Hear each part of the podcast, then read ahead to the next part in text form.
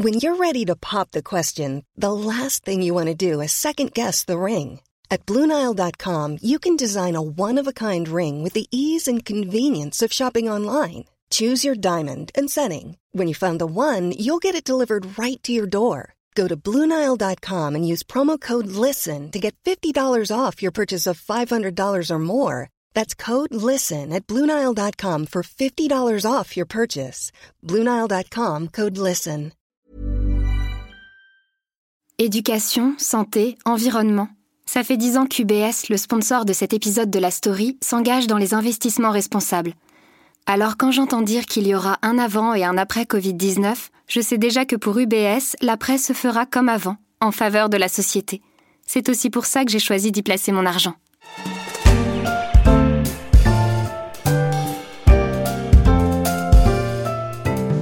Une nouvelle monnaie, c'est toujours un peu perturbant. Je me souviens du passage à l'euro le 1er janvier 2002, la première baguette de pain payée dans cette nouvelle devise. On ne reconnaît pas les pièces, on a du mal à faire la conversion. Il faut dire que 6,55 957 francs pour un euro, ce n'est pas très commode si on n'est pas doué pour le calcul mental. Or, des nouvelles monnaies, il y en a de plus en plus. Elles sont le plus souvent virtuelles, on les appelle les cybermonnaies. Vous avez peut-être entendu parler du Bitcoin, de l'Ether. Eh bien, préparez-vous à l'arrivée d'un autre type de monnaie, celle de Facebook. Je suis Pierrick Fay, vous écoutez La Story, le podcast d'actualité des échos, et je vais vous raconter comment le géant du net américain veut révolutionner notre rapport à l'argent. Cheddar has learned that Facebook is, in fact, exploring the creation of its own cryptocurrency. The social network announced earlier this week that it had formed a new group dedicated to blockchain, which is the underlying technology behind crypto.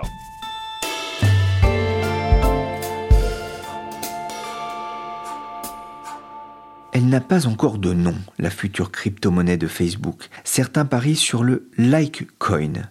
Mais pour faire simple, nous allons l'appeler le Facebook Coin. Le coin, en français, c'est un gros morceau de métal, en général de forme cylindrique, sur lequel est gravée l'empreinte d'une pièce. Le coin sert à imprimer le dessin sur une pièce en or ou en argent, puis en métal plus ordinaire. Prononcé à l'anglaise, coin, cela signifie une pièce de monnaie. Le nom est maintenant accolé à certaines devises virtuelles dont vous avez sans doute entendu parler, la plus connue étant le Bitcoin. Avant d'aller plus loin, faisons un petit stop pour rappeler ce qu'est le Bitcoin. Le Bitcoin, c'est ce que l'on appelle une crypto-monnaie, c'est-à-dire que cette monnaie en usage sur Internet est liée à un système de cryptage, la blockchain, qui va enregistrer toutes les transactions effectuées avec le Bitcoin permettant ainsi d'en définir le propriétaire. Cette monnaie étant virtuelle, vous ne pouvez pas la palper ou la mettre dans un porte-monnaie classique. Elle est dématérialisée et se conserve dans des portefeuilles électroniques. Sur certains sites, vous pouvez payer en Bitcoin, mais c'est assez rare. La plupart du temps, cette devise est utilisée comme un produit financier spéculatif.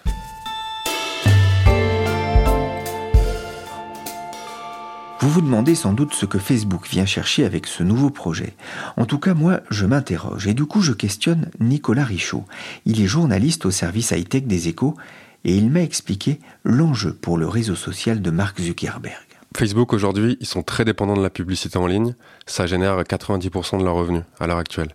C'est un problème pour une société d'être un peu monoproduit et monodépendant euh, d'une seule manne de chiffre d'affaires. Et avec une crypto-monnaie, ils vont pouvoir accélérer dans tout ce qui est euh, commerce mobile, paiement en ligne. C'est une façon de, générer de nouveaux revenus. Comment est né ce projet? Alors c'était il y a un an, Zuckerberg euh, a dit qu'il s'intéressait de très près aux crypto-monnaies. Et en fait, quelques mois plus tard, euh, il a créé un pôle blockchain au sein de Facebook. Et pour ça, il a, il a nommé euh, David Marcus, c'est un Français. C'est une pointure en fait dans le milieu du paiement en ligne, c'est un ancien de, de PayPal notamment. Et donc c'est vraiment une, une nomination que Mark Zuckerberg a, a souhaité.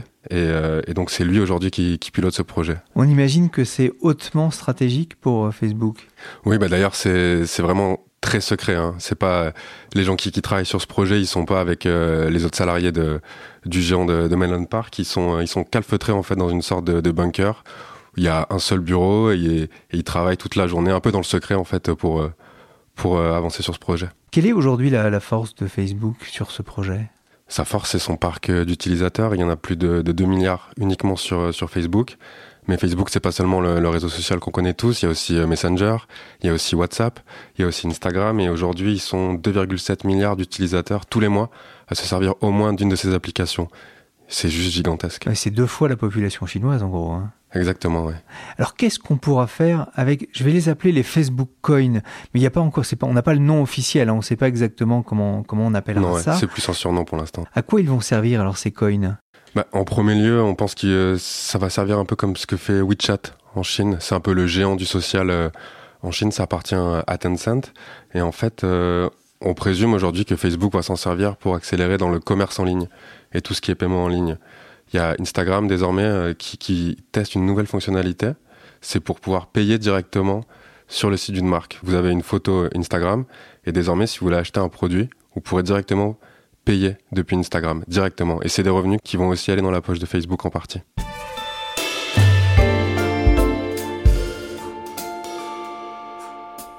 Aujourd'hui, si on veut acheter, on peut utiliser des euros ou des dollars aux États-Unis. Pourquoi une crypto-monnaie? Une crypto-monnaie, en fait, euh, il y a aussi tout un sens, euh, tout un sens symbolique pour, pour Facebook, qui est une application sociale, parce que une monnaie, c'est une valeur d'échange, c'est une valeur de réserve, mais il y a aussi euh, un sentiment d'appartenance qui est créé avec une monnaie. Et quand on est un réseau social, comme Facebook, c'est très important que les gens se sentent attachés à ce réseau social. C'est parce qu'une monnaie, c'est aussi vecteur de lien social et ça vous permet de, vous sentir appartenir à une même communauté. Ça, c'est important. Très important pour Facebook, oui. On a une idée, Nicolas, de quand on pourra utiliser euh, euh, cette monnaie? Il va y avoir des tests qui vont être faits uniquement en Inde et uniquement sur WhatsApp à partir de cet été si tout se passe bien. Pourquoi l'Inde? C'est un marché important pour, pour WhatsApp en particulier. Il y a plus de 200 millions d'utilisateurs euh, sur WhatsApp et, et pour Facebook, c'est une façon un peu de, de bêta-tester sa crypto-monnaie parce qu'aujourd'hui, Facebook n'a pas le droit à l'erreur avec ce, ce projet. C'est un peu le projet de la dernière chance? En tout cas, ils sont dans une logique euh, de survie. Il y a eu énormément de, bad buzz l'an dernier euh, liés à toute l'exploitation qui est faite par Facebook des données personnelles.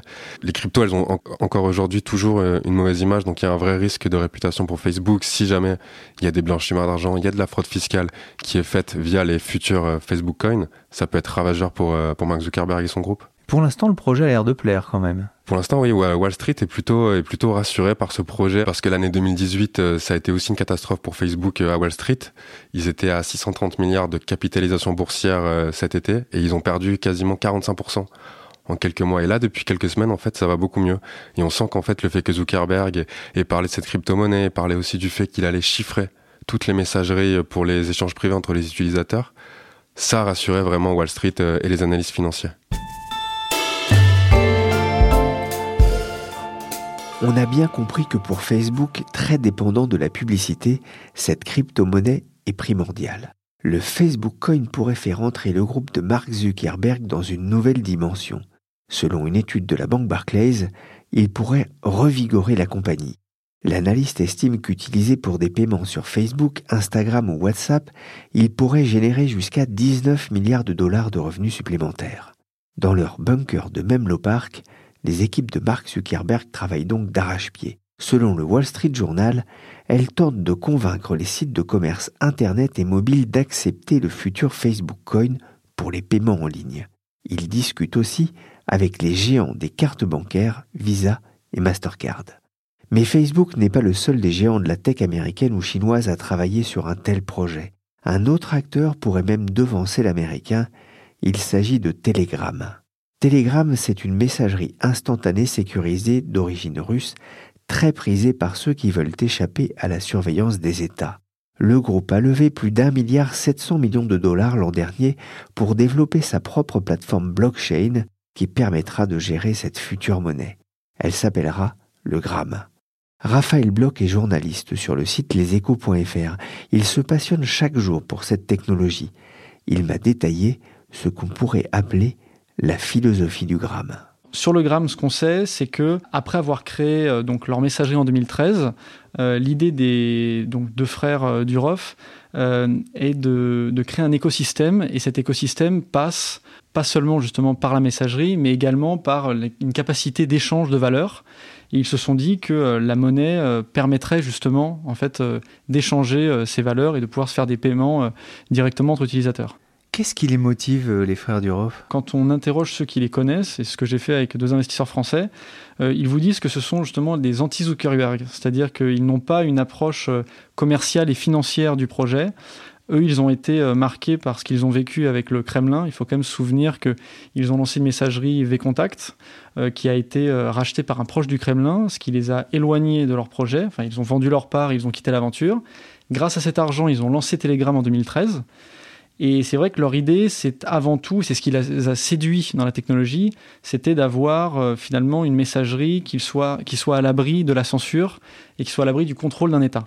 Et c'est euh, partant de ce principe qu'ils se sont dit qu'effectivement, il y avait tout un écosystème à créer et que la monnaie faisait partie de tous les éléments qu'on pouvait fournir à la communauté. En fait, ce gramme, ce serait l'anti-rouble? On peut le voir comme ça. Euh, maintenant, je pense qu'il faudra quand même attendre de voir euh, finalement à quoi ressemblera le gramme, comment il sera géré, si la communauté s'en empare. Parce qu'aujourd'hui, ce qu'on sait, c'est qu'il y a à peu près 150 investisseurs qui ont préacheté des grammes. Euh, et au moment du lancement de la plateforme, donc quand les grammes vont pouvoir être utilisés, eh bien ces investisseurs vont vendre sur des plateformes, des bourses de crypto-monnaies, leurs crypto-monnaies.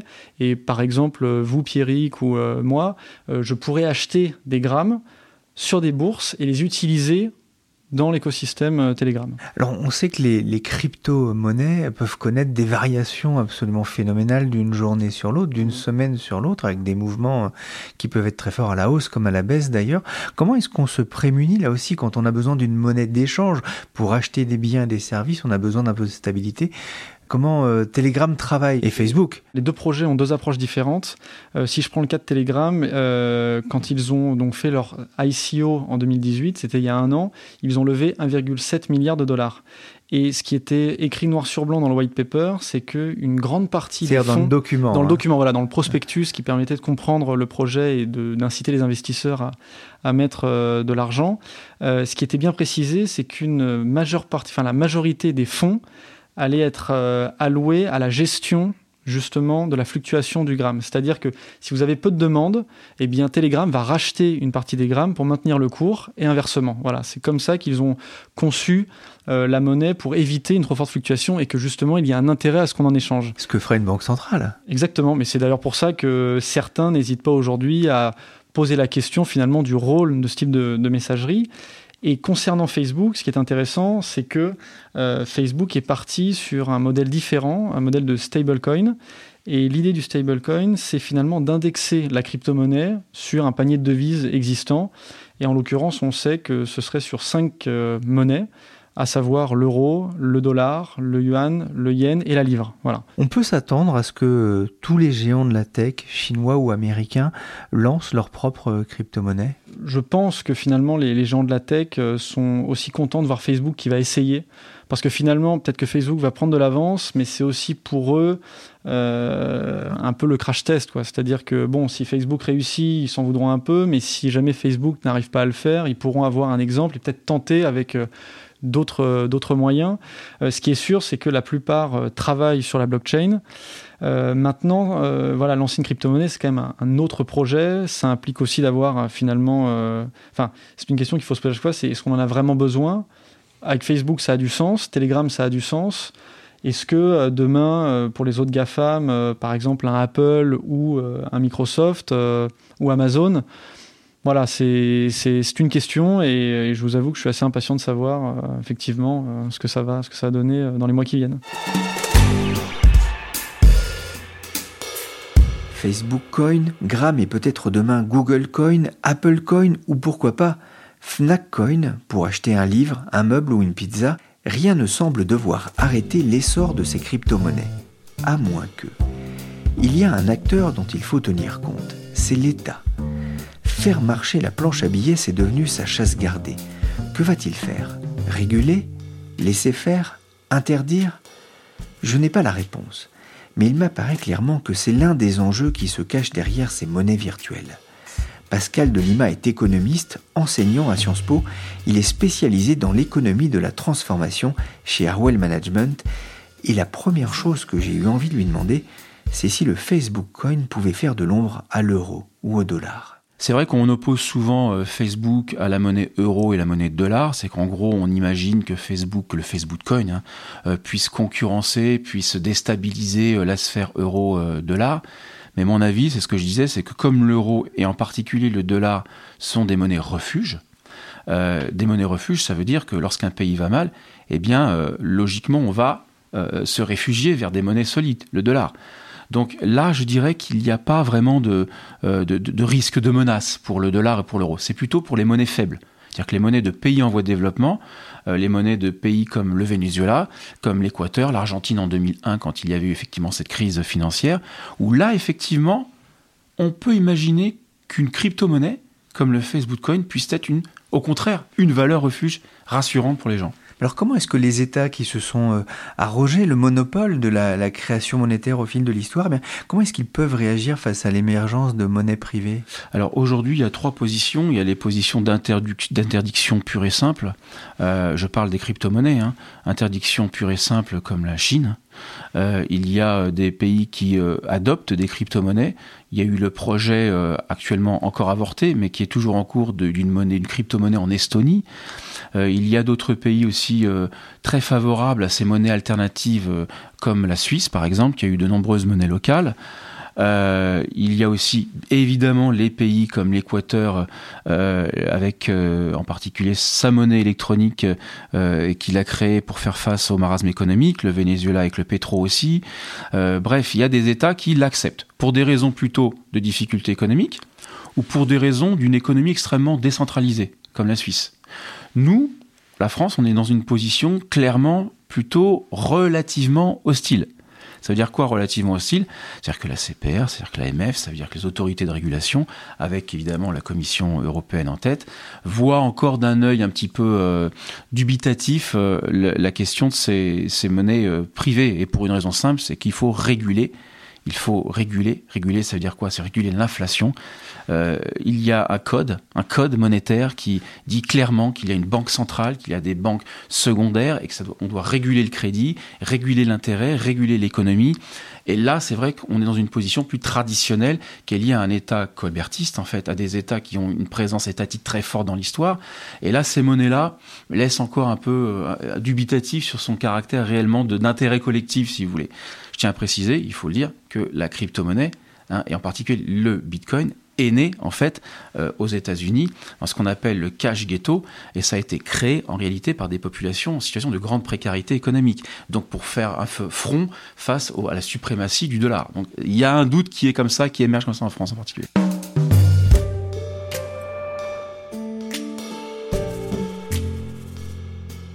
Ce qui est intéressant, c'est que aujourd'hui, les banques centrales, euh, par leur euh, ce qu'on appelait les quantitative easing, où on a mis sur le marché des milliards et des milliards de dollars, sont plutôt suspectes et suspectées de faire marcher la machine à billets là aussi pour créer de l'inflation. C'est étrange. Alors ah oui, c'est étrange. Bon, alors la politique monétaire, effectivement, du, quantitative easing, d'offre de monnaie. Euh, donc la monnaie, c'est un marché, hein, l'offre et la demande. Donc on offre de la monnaie, donc la valeur aussi des taux d'intérêt euh, baisse. Donc euh, c'est pour aussi créer de la liquidité, stimuler l'économie. Et une fois que l'économie repart, on va resserrer en remontant les taux. C'est ce que fait en fait la, la Banque centrale américaine. Là, avec une monnaie électronique, c'est pas possible du tout, parce qu'en fait, la monnaie électronique fonctionne de façon linéaire. Il y a toujours un peu plus de Bitcoin, toujours un peu plus, toujours un peu plus, on ne peut pas revenir en arrière. Donc, si vous voulez, c'est un système qui fonctionne de façon linéaire et qui ne permet pas de réguler, en fonction des niveaux de croissance, l'économie. C'est ça le principal. Et puis, inutile de préciser, comme ce sont des monnaies privées, qu'il y en a maintenant, je crois, plus de 1300, hein, euh, comment faire pour coordonner l'ensemble des valorisations de toutes ces crypto-monnaies? C'est quelque chose qui est aujourd'hui immaîtrisable pour un État. Est-ce qu'on peut faire plus confiance à une technologie comme la blockchain hein, qu'on retrouve derrière ces crypto-monnaies quand une banque centrale est, finalement à des humains? C'est une question clé parce que évidemment l'épine dorsale de la crypto-monnaie c'est la blockchain. La blockchain assure la sécurité. On sait à qui appartient la monnaie. Alors il faut faire attention parce qu'on parle d'anonymat de transaction. En fait, c'est le pseudonymat de transaction. C'est très important parce que on sait quand même à travers les pseudos à qui, euh, à qui appartient la monnaie. Donc c'est pas un anonymat total. Mais euh, le problème, c'est que, euh, premièrement, une vraie monnaie, c'est un instrument de valeur. Je dirais que C'est un, on partage, chacun partage. Euh, un euro, on sait ce que veut dire un euro, tout le monde comprend. Donc c'est ce qu'on appelle l'unité de compte commune. Deuxièmement, c'est un instrument de transaction. Et troisièmement, c'est un instrument de réserve de valeur. Or, le Bitcoin ou les crypto-monnaies aujourd'hui n'ont en quelque sorte de succès qu'en matière spéculative. Premièrement, spéculation et un petit peu, un tout petit peu de transaction. Voilà. Donc, on tape beaucoup sur une façon de faire de l'épargne qui est franchement pas très, euh, bon, c'est de la spéculation, c'est pas non plus de l'épargne. Euh, il y a un petit peu de transaction, mais c'est, comme je dis tout à l'heure, on va pas acheter sa voiture. bon. Donc, euh, on est encore loin de, je dirais, de la monnaie banque centrale comme on l'entend de façon euh, traditionnelles et il faudrait euh, passer par plusieurs étapes. La première étape, c'est d'abord d'être capable de les identifier, toutes, de leur mode de fonctionnement, ensuite de les réguler, ensuite d'en faire des lois au niveau Union européenne, avec des applications au niveau national. Ça va prendre encore beaucoup de temps pour imaginer un étalon hors monnaie au niveau central. Imaginez que la crypto-monnaie puisse être finalement un peu comme l'or dans les années 60, un étalon hors monétaire. Est-ce que le Facebook Coin ou l'Amazon Coin, par exemple, peuvent devenir ces monnaies étalons? C'est presque un sujet politique parce qu'il y a euh, une relation entre, je dirais, euh, les euh, GAFAM et les États qui actuellement sont une relation un peu tendue quand même. Je pense qu'on ne les laissera pas faire en fait, pour être clair. Je pense que les États ne les, laisseront pas avoir la main sur la régulation monétaire aujourd'hui. ça engage aussi, alors j'ai pas envie de parler de blanchiment via les monnaies électroniques ou de, fraude parce qu'elles existaient déjà avec la monnaie euro et la monnaie dollar. Hein. Mais je dirais qu'en termes de sécurité, en termes de, euh, de, monde un petit peu opaque, je pense qu'on ne va pas laisser aujourd'hui euh, des, Apple et compagnie euh, développer des monnaies qui puissent se substituer aux autres. Merci Pascal Dolima, économiste chez Harwell Management. Merci aussi à Raphaël Bloch et Nicolas Richaud, journalistes et piliers du Crypto Club des Échos, que vous pouvez retrouver sur Facebook la story, le podcast d'actualité des échos, c'est fini pour aujourd'hui. Cette émission a été réalisée par Nina Allenberg avec Jean-Philippe Louis et Michel Varnet. Vous pouvez nous écouter et vous abonner sur toutes vos applications de podcast préférées. Pour l'info en temps réel, c'est sur leséchos.fr.